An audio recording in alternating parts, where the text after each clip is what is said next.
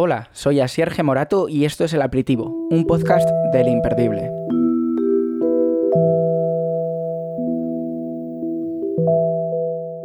Desde que comencé el imperdible, una de las preguntas que más me repite la gente es que de dónde saco tantas ideas y sobre todo tantas ganas para publicar cada semana.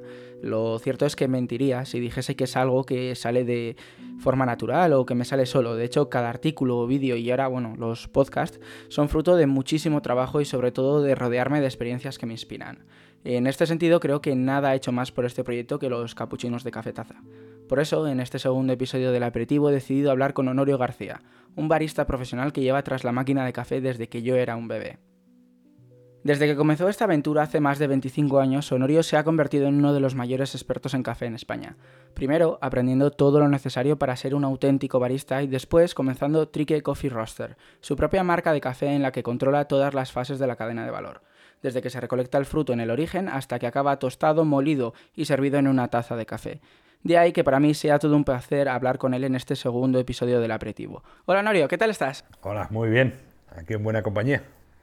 Ya ves que estamos aquí entre dos tazas de café y bueno, para empezar así un poco con una pregunta sencillita, ¿eres una de esas personas que hasta que no se toma el primer café no, no termina de arrancar o eres un superhombre que puede aguantar hasta las 10 de la mañana o las 12 sin tomarse la primera taza? No, no, no, yo arranco con, con una buena taza de café. Sí, bueno, hoy más que un aperitivo, ¿no? que es el, que el nombre de este podcast, estamos tomando un café. Entonces, bueno, estoy seguro que a todos los que nos están escuchando, pues les gustaría saber qué es lo que estamos tomando. Yo, por ejemplo, estoy con mi habitual capuchino, ¿no? que, que es lo que pido siempre, ya me lo ponen nada más entro por, por la puerta. ¿Qué estás tomando tú? Bueno, pues yo estoy tomando una bebida que se llama espresso y que en nuestro caso, o en mi caso personal, es una bebida muy concreta, dado que cuenta de una receta, por decirlo de alguna manera. ¿no? Entonces no es la bebida de café solo que conocemos tradicionalmente, sino que, bueno, pues en mi bebida lo que busco es una intensidad concreta, unos matices y unos sabores concretos. ¿no? Entonces, bueno, para mí yo le llamo expreso. Es un, es un expreso de autor, ¿no? que estará muy de moda el apellido de autor. Así es, así es. Y le llamamos, o se le llama de autor precisamente por eso, ¿no? Porque está recreado en una receta, ¿no? Como si fuera la cocina. Y bueno, ¿cómo es que alguien que empieza como camarero empieza a evolucionar en su carrera profesional, de repente se convierte en un barista experto y al final acaba teniendo no solo su propia marca de café, sino que además compite en, de forma internacional? Bueno, esto es una, bueno, yo creo que es una, una cosa que ha venido detrás de la otra y otra detrás de la otra y otra detrás de la otra, ¿no? Eh, yo soy tercera generación de hostelería y, bueno, desde muy pequeño me he dedicado profesionalmente a la hostelería y una vez, eh, por casualidad, ya hace unos cuantos años, porque en este tema del café a nivel profesional llevo unos 12 años, eh, me propusieron participar en campeonatos baristas. Cuando a nivel nacional no se conocía absolutamente nada, ni la palabra barista, pues a mí me llamó la atención el poder participar en un campeonato de algo que me ha gustado siempre, que es hacer café. Desde siempre, además, me ha encantado. Entonces, bueno, que me diera la oportunidad de participar en un campeonato haciendo lo que más me gusta, pues me gustó. Y luego lo sugerente de todo esto era que en aquel campeonato, el que llegara a la final y la ganara, eh, pues eh, participaba en un campeonato internacional eh, que se celebraba en, en Asia. Y ojo, digo, pues genial, digo, hacer lo que me gusta, competir y encima si tengo la oportunidad de poder ir a Asia, pues era como algo... Sí, todo en uno. Exacto. Y luego ya pues lo que te estoy diciendo es ah, que me engancha, una va con la otra, entonces bueno, pues ya eh, en el primer campeonato las cosas no salieron como me gustaría que hubieran salido, en el segundo campeonato mejoro y ya en el tercero o la tercera vez que me presento es donde, donde llegué a la final del campeonato nacional, quedando su campeón de España y bueno, y al final pues, pues, pues me enganché, me enganché y hasta ahí, hasta ahí y hasta hoy. ¿Y cómo se siente cuando uno dice, mira, mi café es el mejor de España, el mejor de Europa? Bueno, no, no tratamos de, de generar esa, eh, esa impresión, ¿no? porque nosotros eh, trasladamos la, la, palabra café o, o, el, o, el, consumo de la bebida de café a estados de ánimo o a personas concretas. Entonces, mm. Habrá gente que le pueda gustar un café concreto y habrá otras personas que les guste otro tipo de café, ¿no? O, otro origen, ¿no? Entonces, bueno, nosotros lo que sí que estamos satisfechos es con el trabajo de poder intermediar y, ya han pasado unos cuantos años de esto, eh, conseguir llegar hasta donde hemos llegado, ¿no? Que podemos pues no solamente importar nuestro propio café en verde para poder tostarlo aquí, sino que generamos un contacto directo con, con los caficultores. Eh, hemos estado visitando fincas en Colombia, en El Salvador, en Panamá. O sea, esto es bueno, algo que, que, se ha ido desarrollando y que nos está dando muchas alegrías. Muchísimas. Y a mí, por ejemplo, me llama mucho la atención. Es que durante mucho tiempo el café ha sido algo, pues, yo creo que el público general no le ha prestado mucha atención. Que es, pues, lo tomabas, ¿no? Pues como bebes agua, como te tomas, pues, un refresco y, y ya está. Y en los últimos años, ¿no? Parece que pues, ha pasado un poco como con el mundo del vino, ¿no? Se ha empezado a, a la gente a fijar, a analizarlo, a ver distintos tipos de cafés. ¿Cómo explicas este boom del, del café de autor, del café de especialidad? Sí, bueno, aquí hay un desarrollo y el que está metido en materia sabe cómo se ha ido desarrollando todo esto. Eh, bueno, aparentemente eh, el camino que está llevando el consumidor potencial de cualquier tipo de, de producto eh, lo está llevando a, obtener una experiencia cuando lo consume. Una bebida artesana, un vino concreto, eh, la carne de, aquí, la sal de allí, bueno, todo potenciando producto local o producto que sea artesano. Entonces con el café pasó algo relativamente diferente y que todavía está en un camino eh, incierto, porque, pues porque es complicado cambiar una, una gestión o una perspectiva de cómo eh, tiene interiorizado el consumo de café el, consumidor. Sí, que es el famoso torrefacto, ¿no? El infame torrefacto. No tampoco el torrefacto, que también, y gracias eh, a muchos movimientos que se están generando en la industria está desapareciendo poco a poco, dado lo malo del producto y, lo perjudicial para la salud que es el torrefacto. Eh, sino que, bueno, a nivel, a nivel de consumo eh, nos vamos a dos variedades, ¿no? que es la arábica y la robusta. Y te explicaré que el 70% de la producción mundial es arábica y solamente el 30% de la producción mundial es robusta, que es, bueno, pues de una calidad inferior. ¿Vale? Y eh, de una sintomatología, unas sensaciones en boca eh, un poco más agudas, de sabores, más terrosos, eh, más amargos, ¿vale? Esas sensaciones de intensidad que la gente normalmente suele decir cuando hemos empezado a comentar fuerte y nosotros llamamos, pues eso, que tiene una intensidad en la bebida, ¿no? Y entonces el problema es que el consumo nacional es justamente en España lo contrario poco más habrá subido de una entrevista que hice ya unos cuantos años, cuando el 70% del consumo nacional es robusta y el 30% es arábica. ¿Y por qué? Por qué se, da la vuelta, se da la vuelta a la calidad. Bueno, pues porque los tostadores y la gente que ha evolucionado en el mundo del café durante tantos años, eh, unas por las condiciones que se dieron en etapas eh, anteriores al 74, en la que bueno, pues, eh, España estaba sumida en una, digamos, bueno, una dictadura. El, tema del café era un mercadeo y no todo el mundo tenía una opción de café. No hablemos de la calidad en este momento. Entonces, eh, luego posteriormente se fueron abriendo un poco las fronteras en ese sentido y ya las empresas, eh, digamos, se fueron posicionando y posibilitando la importación de café libremente, pero en aquel momento no. Entonces, Ahí empezó un poco la historia del torrefacto, cómo ah, nuestros abuelos y, la gente más mayor utilizaba eh, pues, eh, la tiza del, fuego para, aromatizar el café o, inclusive le echaban achicoria por la escasez del producto que había en aquel momento. Entonces, bueno, todo viene un poco deteriorado a qué perfil de sabor viene ya marcándose la gente a la hora de degustar una taza de café. O sea, sé, ¿qué es lo que te esperas? ¿no? Entonces, el, borrar eso de la noche a la mañana es muy complicado. es que estás acostumbrado a un sabor en el refresco y si te ponen otro no es lo mismo. Entonces, claro, eh, nosotros lo que tratamos de explicar que, que con los años y con la experiencia y con las buenas prácticas que se generan ahora en, los procesos que se dan en, toda la digamos en toda la cadena de valor del café es que ahora podemos eh, generar un producto de más calidad que el anterior que se consumía y que inclusive es más saludable. Más saludable me refiero beneficioso para nuestra salud. Eh, se hace quitar el torrefacto eh, una de las medidas que aporta salud. Eh, se hace que tu bebida, en vez de ser una bebida a la que te tienes que enfrentar de una manera,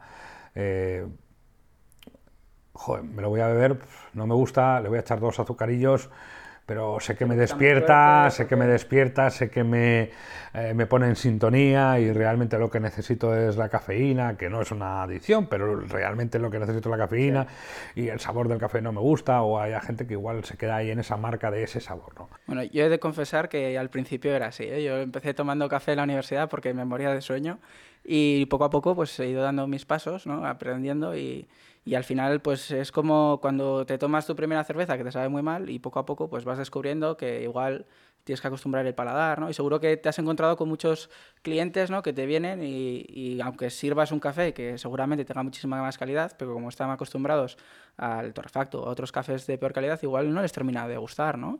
Mira, yo me he encontrado y nuestra experiencia es muy positiva en este sentido con que hay un sector que está segmentado, evidentemente, entre lo que se esperan de una taza caliente, oscura, eh, amarga, a los que buscan ya unos matices muy concretos. ¿No? Y eh, canalizando un poco antes lo que me habías preguntado, ¿no? de, de, cuál ha sido el perfil evolutivo en este tema, ha tenido mucho que ver el tema de las cápsulas. Sí.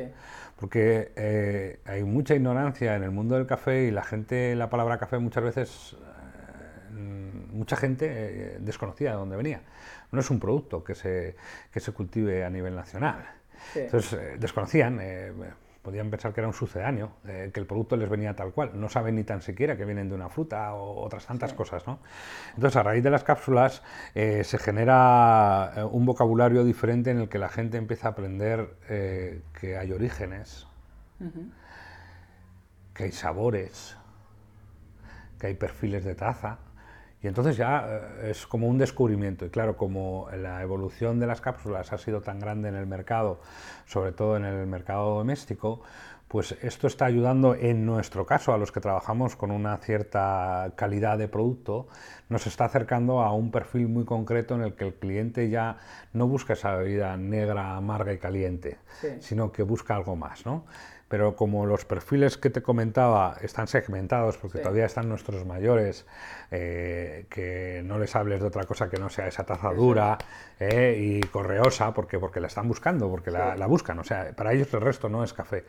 Bueno, yo, he llegado a cruzar a Portugal para comprar café torrefacto eh, hace años, cuando yo era pequeño, que íbamos a Extremadura y cruzábamos a Portugal solo en busca de ese café que era malísimo, porque es que no había, o sea, solo el abrir la bolsa y, olerlo, era como fuego casi. y, y, lo recuerdo. Y sé, por ejemplo, yo, mi, mi abuela era el café negro y es que es era casi petróleo, no era, no era café. Es, es petróleo, casi. Mira, para explicarte un poquito qué es el café torrefacto, normalmente el café eh, es una semilla de una fruta, de un árbol silvestre que es un arbusto, el cafeto. Y el torrefacto, el llamado café torrefacto, no es un café más, sino que es eh, un 15% del peso de este café se tuesta con azúcar, se carameliza. Si llegáramos a la caramelización no estaríamos en eh, una posición eh, errónea en el consumo. El problema es que eh, se llega hasta la pirólisis, es decir, se quema el azúcar. ¿no? Y, lo único que nos aporta esa parte, esa gestión a la hora de tostar el café de esa manera es que la taza coja color y sabor amargo. Entonces, eh, si tú tomas un café torrefacto, nunca va a haber un café malo. Está todo malo. A mí eso me ha pasado. Por ejemplo, hace un par de meses estuvimos de vacaciones en Italia y a mí me llamó la atención que es que parásemos donde parásemos a tomar café, la inmensa mayoría tenían un muy buen café.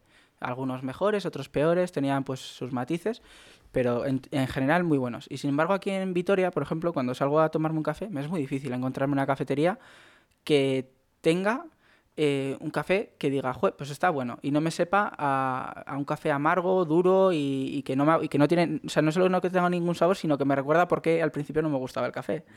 Entonces, no sé, a mí, por ejemplo, es como, no sé, me da la sensación de que todavía se llaman cafeterías, como se podrían llamar bares, porque es casi traen café, pues no, no, lo cuidan, no lo tratan. Es como si comparásemos un restaurante de comida rápida, ¿no? que según le viene lo saca, con un restaurante pues que sí que trata el café o, bueno, en el caso del café, la comida. Yo creo que esto es una evolución y que todavía no se ha dado. Entonces, eh, cuando tú antes me comentabas este tema, nosotros tenemos el desarrollo y, y, nos hemos metido tanto, tanto, tanto dentro de la cadena de valor que la cadena de valor llega hasta la última mano. Hmm. no del que produce el café, que también, sino desde ahí hasta el que te lo pone. Porque nosotros estamos hablando de café como algo que es, eh, digamos, eh, directamente afecto a lo que va en la taza. Eso es. Puede ser en el caso de que partamos con un café que no sabemos si es de calidad o no. ¿Por qué? Mira, la mano decisiva que va a convertir ese café en algo positivo o negativo va a ser el que lo elabora siempre. Siempre que partimos, siempre que partimos de una bebida de calidad, o sea, de un café de calidad. Lo que no vamos a hacer nunca, jamás, jamás, nadie, ni el mejor de los mejores, es convertir una bebida mala, o sea, un café malo, en una bebida gustosa. ¿Eh? Aunque seas muy buen preparador de café, muy buen barista. Entonces, nosotros en la cadena de valor llegamos hasta el final. O sea, es decir, las personas que están trabajando conmigo son personas involucradas en la cadena de valor que se molestan y que piensan que cada taza de café es un nombre. Cada taza de café es un consumidor que paga por ella y tiene un valor. Entonces, en el mercado tradicional que nosotros nos encontramos en la hostelería, y no digo Vitoria, digo en muchos sitios, es que todavía no se le da ese valor a la taza. Sí, quizás no se valora la materia prima tanto como, por ejemplo, se valoraría que un restaurante tuviese pues una carne muy fresca, que sea... Sí, todavía hay mucha gente en el sector que se piensa que poner un café es apretar un botón. Sí. No, mucho más. Sobre el conocimiento del café, el control, la limpieza de la maquinaria, el, control sobre el propio café, los procesos. No tiene tampoco que investigar mucho más, pero sino saber qué producto está vendiéndole a su cliente, ¿no? Bueno, Además, eh, tú te has empapado, o sea, literalmente, porque yo creo que eres el único barista que conozco que ha viajado a las propias eh, plantaciones donde están los cafetos y, ha recogido casi eh, a mano el café que después a miles de kilómetros sirve en su, en su cafetería. Eh, en Vitoria sí, hay gente que, como yo está haciendo lo mismo, ¿no? Somos baristas profesionales que nos hemos involucrado en, la cadena de valor y queremos contactar eh, con el agricultor, con el caficultor, para saber los valores y cuánto hay que pagarle ese café y cuál es eh, realmente el proceso que se le da a esa bebida que nosotros luego vamos a servir, ¿no?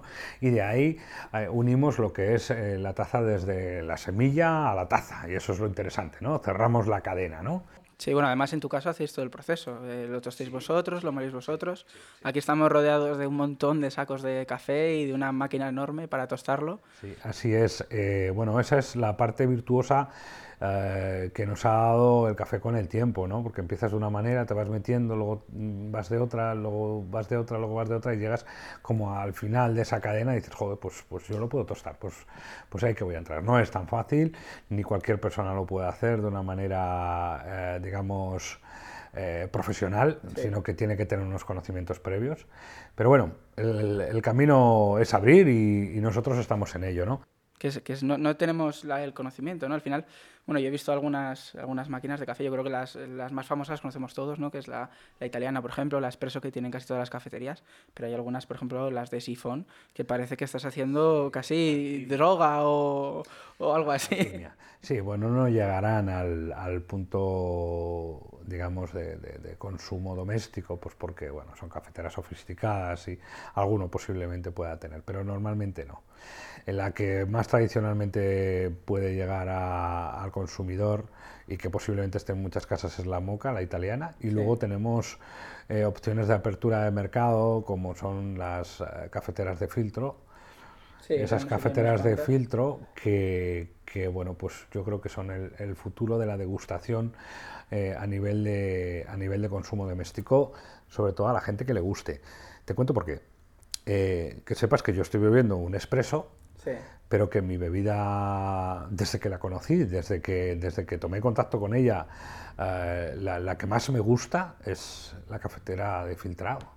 de filtro, o sea, un café suave con una cierta intensidad, con unos matices muy limpios, donde no hay una presión como en la cafetera expreso o como en la cafetera italiana a la hora de prepararlo, sino que es un mojado sutil, ¿eh? con una temperatura ¿eh? y con una receta, siempre con una receta. Es casi como un proceso mucho más amable, ¿no? No es tan... Eso es, es una, es una preparación más amable, lo que nos deja una bebida más suave, con menos intensidad, pero que si la llevas al consumidor tradicional, eh, va a sacar esta palabra de su boca. Esto es aguachirri. Sí, sí. Bueno, de hecho muchas veces yo creo que se confunde el café de filtro con el café americano, ¿no? Que es un café muy, muy aguado. Y quizás a mí me da la sensación de que, que, esa mentalidad de... Mira, yo si te tengo que explicar qué es la relación que tenemos que tener en cuenta cuando nosotros preparamos una bebida eh, de café, es los gramos de café, eh, la temperatura del agua, la calidad del agua, el tiempo de infusionado. Y eh, básicamente esa sería a razón de cantidad de agua, cantidad de café, la receta que nos va a dar. Eh, cuando la gente echa café sin pensar en la cantidad, echa agua sin pensar en la cantidad, no está elaborando una receta, lo cual no la va a repetir mañana porque eh, no, no, tiene controlado cuánto echa de peso de café ni cuánto echa de cantidad de agua. Sí, que, es lo mismo que en la repostería al final. Igual, es lo mismo, es lo mismo. Al, gramo, porque si no, no te va a salir un bizcocho, te va a salir otra cosa. Es lo mismo, es lo mismo. Fíjate, eh, ¿cuál es el detalle? que en el caso, por ejemplo, de la preparación de café de filtrado, nosotros le llamamos ratio o aurea, y es por cada gramo seco de café utilizamos 16 gramos de agua y esa es nuestra receta. Es cierto que es una receta de avanzadilla, porque luego nosotros, según nuestro criterio y nuestro gusto, podemos reducirla a 15, a 14 o aumentarla o aumentarla a 16 o a 17, o sea, perdón, a 17 o a 18, disculpa. Entonces, una de las cosas que, tiene que tener en cuenta la gente a la hora de preparar el café es que hay un proceso en la preparación y hay una receta y que si sigue las pautas correctamente todos los días disfrutará de una bebida muy agradable. Y hay una cosa que, me gustaría preguntarte, y es que, que lo has mencionado antes, el tema de las cápsulas y de Starbucks también, que es un tema que es muy, muy polémico igual, ¿no? Hay gente que yo creo que es un poco hater, ¿no? Por decirlo así eh, rápido, pero tú has hablado que también ha tenido sus puntos buenos. ¿Qué, opinas tú de toda la... Bueno, ya has, hablado un poco del tema de las cápsulas, ¿no? Que, que tiene una muy buena influencia y demás, pero en, en general, ¿tú crees, valoras de forma positiva toda esta entrada de, del café de cápsulas, de Starbucks y demás, pese a que luego hay mucha gente que, bueno, que critica este tipo de cafés o de marcas? Yo no lo voy a criticar yo creo que en el consumidor eh, hay aspectos eh, personales de consumo que cada uno tiene los suyos. Si hay un segmento de consumidores que les gustan las cápsulas, mm. por algo será. Si hay un segmento de consumidores que les gusta ir a Starbucks, por algo será. No, encuentro eh, una parte negativa en que el consumidor decida hacia dónde va o, yo solamente tengo que explicarle eh, cuál es mi producto y cómo lo hago.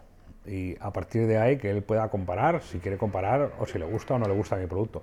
Pero yo no entro en una batalla directa eh, con este tipo de, de, mercados porque además están, eh, están muy, muy instaurados ya, están muy, sobre todo en el tema de las cápsulas.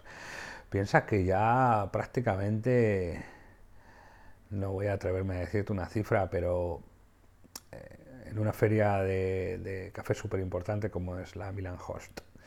Ah, hace ya cuatro o seis años, el 70% de lo que allí estaban ofreciendo era cápsulas en el segmento profesional, es decir, para profesionales. Fíjate cuál es el camino que hemos andado, ¿no? Nosotros no somos baristas yo, no me considero, habrá alguno que sí, ¿no? Eh, barista purista en el sentido en el que eh, estamos en contra de todo lo que no sea lo nuestro y mi producto y el contacto directo con el caficultor y esto y lo otro. Eh, es cierto que las grandes marcas y las grandes eh, empresas internacionales hacen mella, en, sobre todo en el trabajador, en, los pagos, en estas cosas de infravalorar el trabajo del caficultor, haciendo que esto pues genere un mercadeo que, bueno, pues, pues, que al final los sufridores son ellos, ¿no? los, agricultores y, y, luego posiblemente también algo de la mano de obra. Eh, intuyo de que de lo que te hablo es una proporción muy pequeña, ¿no? pero, pero sí que es cierto que yo no soy de meterme contra eso, yo no soy el purista, yo valoro positivamente la introducción de las cápsulas. Eh, hay mucha gente que se ha pasado de las cápsulas a su café tradicional cuando ha descubierto que hay un café bueno, por fin. Porque yo creo que la clave del éxito de las cápsulas, aparte de Jules Clooney, fíjate, esto es, esto es personal mío, ¿eh? ¿eh? fue que en un momento dado las cápsulas que consumía la gente en su casa llegaron a ser hasta mejor que los cafés que se consumían en los bares. Esto que, esto que te acabo de decir igual no ha sido tampoco generalizado, ¿eh? pero, pero aquí ha hecho ponerse las pilas al mercado. Sí, hombre, yo creo que si no fuese por, en general, que los cafés tienen, tienen más sabores, incluso puedes apreciar la diferencia entre un café y otro, eh, se podría hablar incluso de que estas cápsulas son como el fast food del, del café, ¿no? Entonces, pues bueno, no sé, yo creo que ha habido, personalmente, como en todo lo que pasa, ¿no? Yo que me dedico a la comunicación, ha habido mucha gente reticente, ¿no? Durante muchos años a Internet, ahora ya se nos ha olvidado porque ya Internet se lo ha comido todo. Y bueno, quizás no, bueno, yo no, no voy a opinar del mundo del café porque no, no lo conozco tan bien como tú, pero yo creo que en general cuando aparece algo nuevo, o algo distinto o otro tipo de propuestas, igual la cosa no es cerrarse en banda y decir que no, sino bueno, pues aprender qué es lo que están haciendo diferente e incorporarlo a ti. Por ejemplo, si la gente está demandando cafés que sean distintos, porque un día le apetece algo más intenso o algo más suave, o tiene un día que le apetece probar un sabor diferente, igual una cafetería no tiene que servir siempre el mismo café, ¿no? Bueno, estas son maneras de, manejarse dentro de lo que es la iniciativa propia de cada cafetería, ¿no? El, digamos, el ofrecimiento de cuál es su, su línea de trabajo, ¿no? Hay gente que sí que lo puede hacer y nosotros no lo hacemos. Nosotros, claro, tenemos la posibilidad de tostar nuestros propios cafés, pues tenemos una carta bastante extensa y podemos jugar con ellos y en cada momento, de hecho, además solemos traer, como nosotros le llamamos, eh, fruta de temporada. Nosotros trabajamos, pues como antiguamente eh, no había naranjas todo el año, ni había limones todo el año, ni eran de la misma manera, ni había lechugas todo el año, ni pepinos todo el año, ni eh, con el café pasa exactamente igual. es decir, nosotros tenemos que irnos a diferentes orígenes para que en distintos momentos del año uh, poder comprar en un sitio donde se está produciendo café y eh, en ese momento en el que se deja de producir café allí, comprar de otros orígenes y de esa manera tratamos de tener como, bueno, hemos vuelto a, los orígenes de consumo de antes, ¿no? de, lo que, de lo que vivíamos antes y nosotros eso lo estamos haciendo con el café y para nosotros es súper gratificante. No están las posibilidades de cualquier cafetería tradicional donde tienen un tostador eh, genérico, una empresa mediana o, media, o mediana grande en el que le sirven eh, constantemente el mismo café. No está tampoco tan introducido el segmento de la specialty coffee, como le llamamos nosotros, o de los cafés de especialidad todavía en el, en el, en el consumo tradicional. No os lo vais a encontrar, es muy difícil. Ciudades como Madrid y Barcelona están abriendo un mercado importante en este sentido, con aperturas de coffee shop, de cafeterías de tercera generación que se llaman, donde ya puedes disfrutar de cafés, eh, digamos, producidos por microtostadores, que tienen la misma, el mismo síntoma y la misma manera de trabajar que lo hacemos nosotros aquí. En Vitoria somos nosotros nada más, no hay nadie más.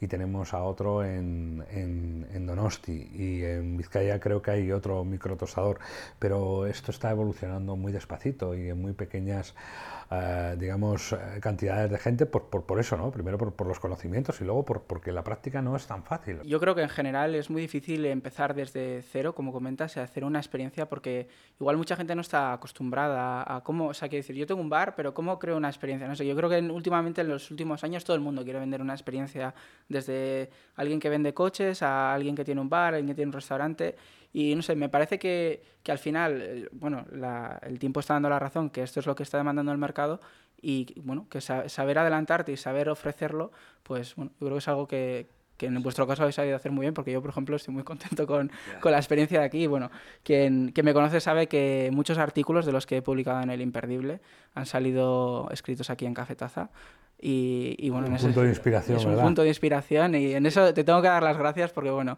si no hubiese sido por, por, por un ambiente tan tranquilo, por un ambiente tan bueno, pues quizás no, no, habrían salido tantas cosas que yo creo que a la gente le están gustando. Te cuento un poco antes que te iba a decir cuál era nuestro secreto que no se lo había contado a nadie. ¿Quieres que te lo cuente? Sí, por favor, hombre, me parece una manera estupenda de ir terminando. Mira, eh, eh, contactamos con una persona en, en Colombia yo, hice un viaje a Colombia donde disfruté muchísimo desde, desde Antioquia a Valle del Cauca, desde arriba, desde Bogotá hasta casi la mitad de Colombia, un poco más. Y íbamos a una finca donde nos iban a ofrecer una pequeña formación del producto, del café, un reconocimiento de procesos, etc. Y nos encontramos con que en ese país está ahora mismo una transición de, bueno, pues de, cambio respecto a lo que era una situación de, guerrillas y de... Y en esa transición el gobierno, junto al SENA y otros eh, sectores del país, habían llegado a un acuerdo para reinsertar a exguerrilleros de las FARC.